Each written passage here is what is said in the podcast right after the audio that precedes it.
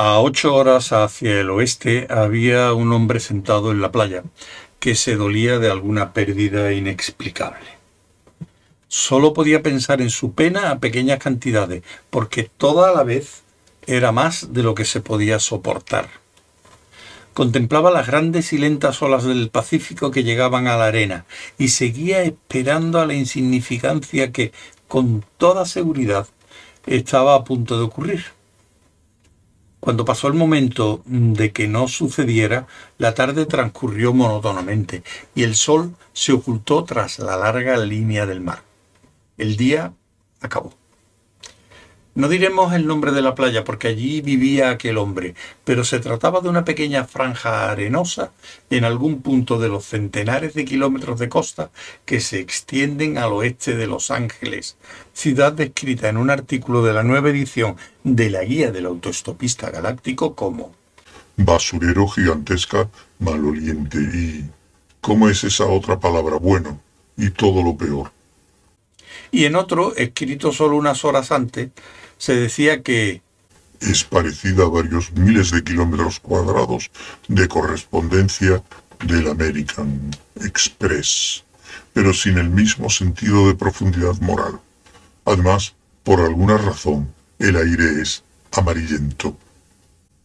La costa se extiende hacia el oeste y luego va al norte, a la brumosa bahía de San Francisco, que la guía describe como un buen sitio para visitar. Resulta muy fácil creer que las personas que allí se conocen son viajeros espaciales. Lo que para usted es iniciarse en una nueva religión, para ello es el modo de saludar. Hasta que se haya instalado y cogido el pulso a la ciudad, será mejor que diga no a tres preguntas de las cuatro que cualquiera puede hacerle, porque pasan cosas muy extrañas de las que puedo morir algún forastero sin sospechas. Los centenares de kilómetros de ondulantes alcantilados y arena, palmeras, olas rompientes y crepúsculos se describen así en la guía. Fenómeno. Muy bueno. Y en algún punto de aquella fenomenal franja de costa estaba la casa de aquel hombre inconsolable, al que muchos consideraban loco. Pero eso solo se debía, como él mismo explicaba, a que de verdad lo estaba. Una de las muchas razones por las que la gente le quería loco era por la extravagancia de su casa, que, incluso en una región donde la mayoría de las casas eran peculiares, de una manera u otra, era extremadamente peculiar. Su casa se llamaba el exterior del asilo. Su nombre era simplemente John Watson, eh, aunque prefería que le llamasen Wonko el Cuerdo, y algunos de sus amigos así lo hacían, aunque regañadientes.